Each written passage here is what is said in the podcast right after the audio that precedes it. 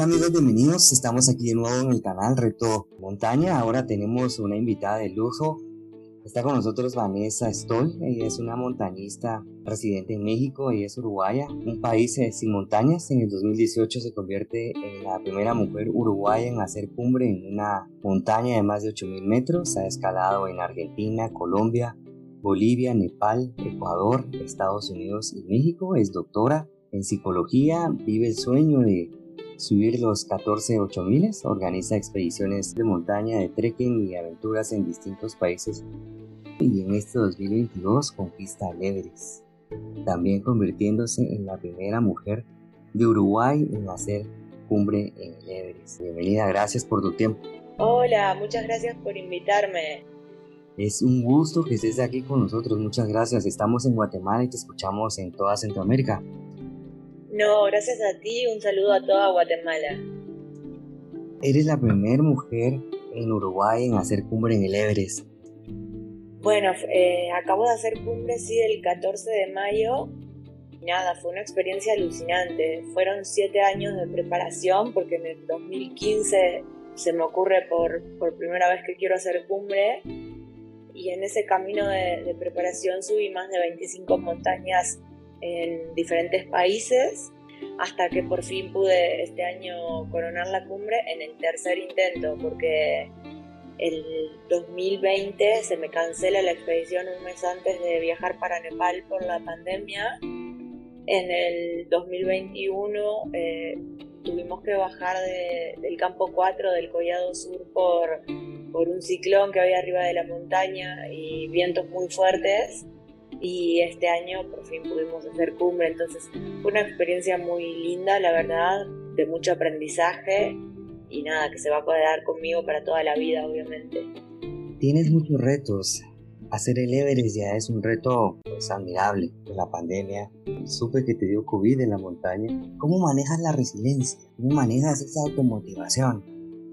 Bueno, obviamente la preparación mental a mí me parece igual o más importante que la física. Yo estudio psicología, tengo licenciatura, maestría y doctorado en psicología. Entonces, la verdad, fue como una preparación en la que le daba el mismo peso a, la parte física y la parte psicológica. Eh, estuve con una psicóloga deportiva también, sobre todo después de la experiencia del año pasado en la que no pudimos subir y fue como muy frustrante, la verdad, para todos nosotros estar tan cerca de la cumbre y tener que tomar la decisión de bajar. Y bueno, obviamente después de todo el problema que mencionabas del COVID, que nos dio COVID al inicio de la expedición, y de decidir subir recién recuperados sin saber cómo iba a reaccionar el cuerpo.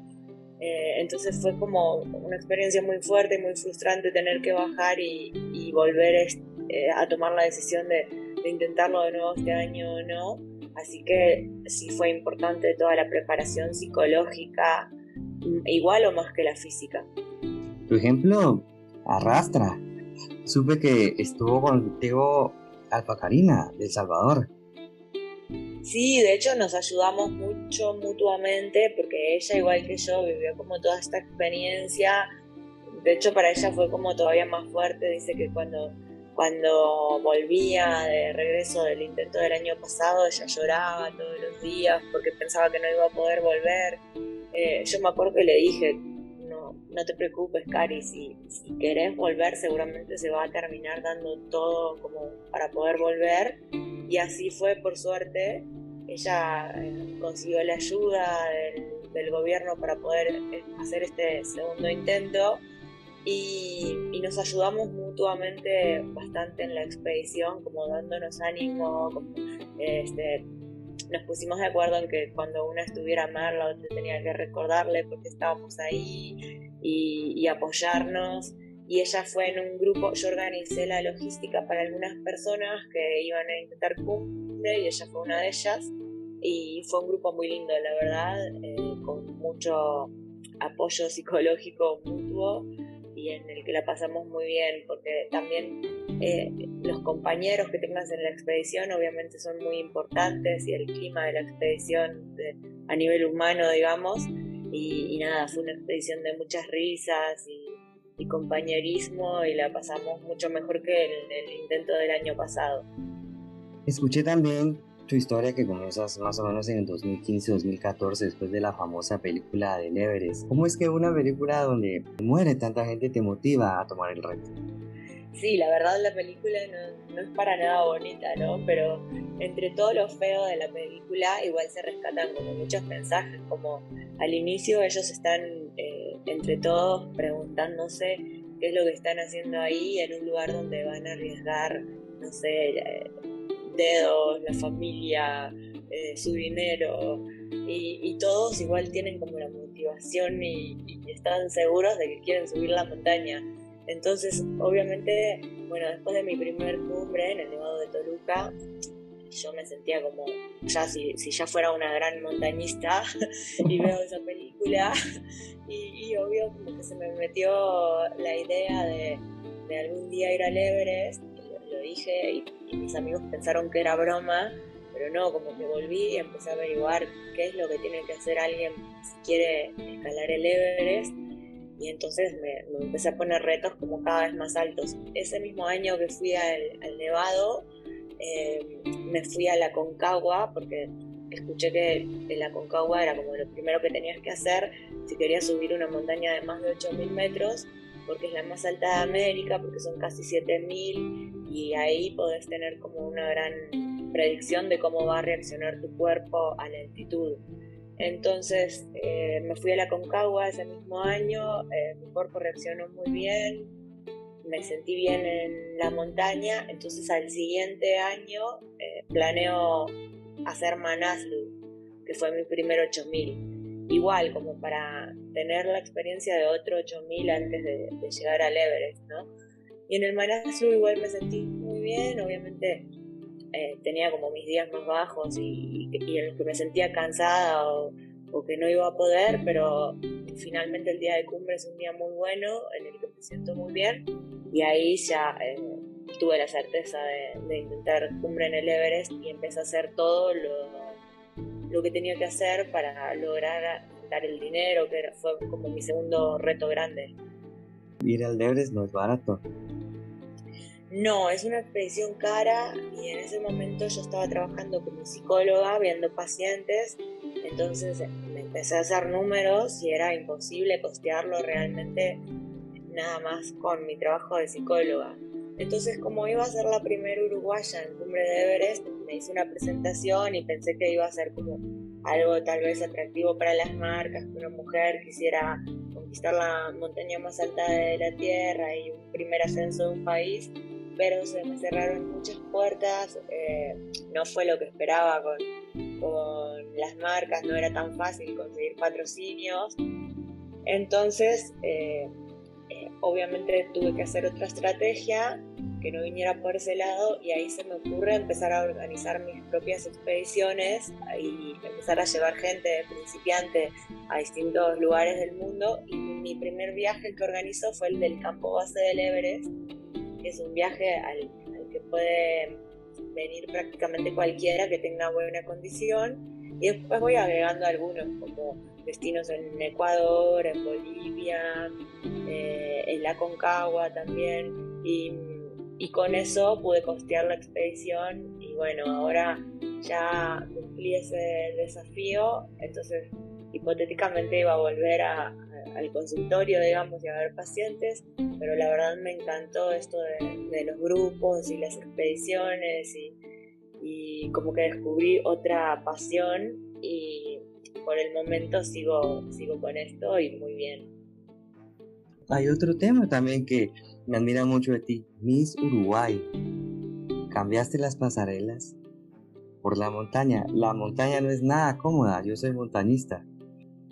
Sí, fue un cambio, fui finalista de Miss Uruguay en 2005 y obvio fue un cambio gigante porque la vida de modelo era como otra cosa completamente, fiestas, eh, viajes casi siempre como de lugares de playas, este, no sé, otra cosa completamente a lo que es la montaña y un ambiente tan hostil de estar dos meses en una tienda de campaña este, muchas veces eh, sin poder bañarte por un montón de días. Obviamente eh, fue un cambio radical, digamos, de, de aquellos años de modelaje.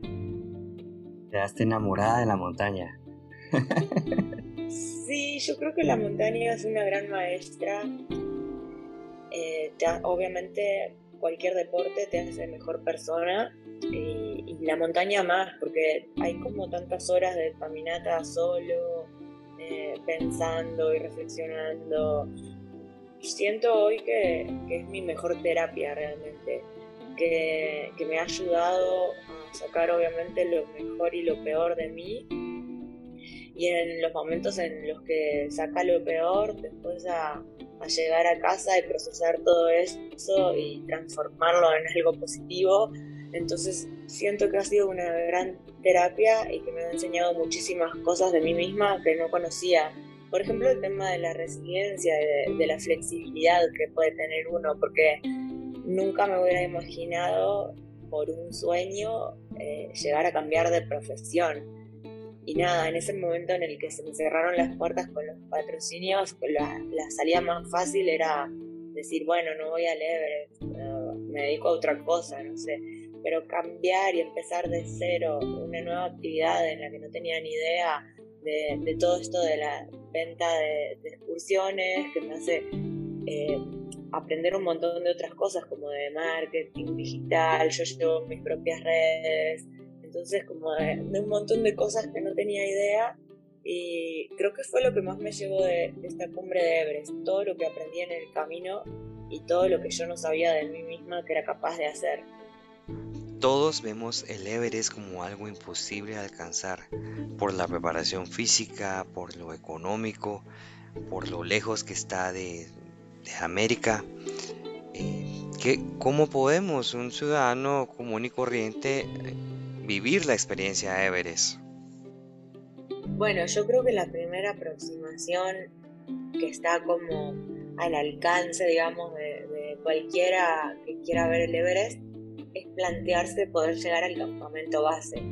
Que al campamento, el campamento base es un viaje que dura dos semanas aproximadamente y es una caminata, los caminos realmente están como muy bien hechos, entonces no es nada extremo, que vas a escalar, ni te vas a tener que poner equipo técnico, ni nada de eso, sino que, que lo puede hacer cualquier persona que haga ejercicio de forma regular y que aguante caminando unas 5 o 6 horas eh, por día, pensadas obviamente estas 5 o 6 horas a un ritmo lento y parando en el camino.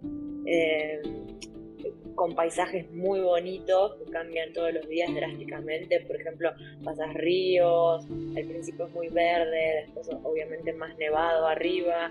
Me parece que es un viaje alucinante que puede hacer cualquier persona.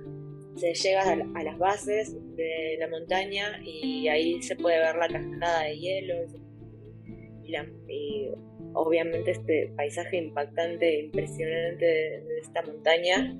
y Creo que es un sueño que, está al alcance de cualquiera, porque no es tan caro obviamente como ir a la cumbre y porque no es difícil técnicamente. He hecho mucha montaña aquí en Guatemala y me tiene muy sorprendido la idea de asistir y vivir la experiencia Everest sin experiencia de alta montaña, solamente con la condición física que mantiene pues cualquier persona disciplinada que asista al gimnasio. Sí, eh, de hecho ahora en, mi último grupo, que fue el de abril, había una chica de Uruguay y Uruguay es un país sin montañas, nuestra elevación máxima son 500 metros. Entonces esta chica fue y nunca había estado en altitud, sí hacía ejercicio de forma regular, estaba sana, no tenía como ninguna contraindicación, digamos, y fue y le fue súper bien porque aparte esto es un viaje que se va haciendo, no, no, no se sube a los 5.300 metros en un día, sino que eh, vamos parando en los pueblitos, que además en cada pueblito hay, hay hoteles como de montaña, rústicos pero bonitos y cómodos. Y, y se va ganando, no sé, de 500 a 800 metros por día. Creo que el día que más se gana elevación son unos 1000 metros entonces el cuerpo se va aclimatando a la altitud y casi todo el mundo reacciona muy bien. O sea, si en, el plan en que lo tenemos, que vamos muy lento y con algunos días de descanso, y eso es, ha sido un éxito total hasta para personas que no tienen experiencia en montaña. Pues amigos, bienvenidos. En septiembre vamos para vamos con Vanessa para campamento base. Cualquiera que quiera unirse al equipo, pues aún está a tiempo de hacerlo y vivir la experiencia. Eh, Vanessa, ¿has escuchado hablar de Guatemala, de sus volcanes, de sus montañas? He escuchado, no tengo el gusto de conocer todavía. Me encantaría, obviamente. Así que espero próximo, próximamente poder ir por ahí en algún momentito. En El Salvador también existe muy buena montaña. Honduras está repleto también de montaña. Tres volcanes activos. La experiencia de estar en el volcán de fuego, por ejemplo, es, es, una sensación muy buena. Volcán Pacaya, Volcán Santiaguito. Te invitamos para que vengas aquí a Guatemala y te esperamos aquí con los brazos abiertos. Ay, muchísimas gracias. Me encantaría, la verdad, conocer. Muchas gracias, Vanessa, por tu tiempo. ¿Cómo podemos localizarte en las redes sociales? Estoy en Facebook, Instagram y Twitter, cualquiera de las tres, eh, como Vanessa con doble S, Stol con E adelante, E-S-T-O-L. Okay, solo una pregunta más, ¿tu próxima expedición para este año? ¿Cuál es tu próximo 8000? Mi próximo 8000, no sé. El, que estoy planeando, obviamente si, si llego a juntar el, presupuesto, que siempre es como el principal desafío, es el Vinson en Antártida en diciembre, que me encantaría hacer, porque además de lo de 14 8000 estoy también con el reto de las 7 cumbres, entonces la verdad me encantaría ir al Vinson este diciembre. Amigos, los invito a que por favor sigan a Vanessa Stone Estamos aquí transmitiendo desde Guatemala. Muchas gracias Vanessa de nuevo por tu lección de disciplina, tolerancia, resiliencia, automotivación. Un abrazo. No, muchísimas gracias a ti y un saludo a todo Guatemala, El Salvador y bueno, a toda Latinoamérica obviamente. Bien amigos, muchas gracias por escucharnos. Los invitamos a que se unan al equipo de Reto Montaña para la expedición al campamento base del Everest. Vamos con Vanessa y no necesitan experiencia en montaña, solo condición física. En Reto Montaña ya estamos entrenando, tenemos un equipo y aún están a tiempo de participar. Haremos montañas locales para llegar a Nepal con la mejor de las condiciones y disfrutar del Everest. Junto con todas esas vistas espectaculares, la cultura de los, la cultura de los Himalayas, los Sherpas. Para más información pueden visitar nuestra página web retomontana.com o buscarnos en las redes sociales en Instagram como reto.montana. No dejen de participar con nosotros, llámenos. Los esperamos. Hasta pronto.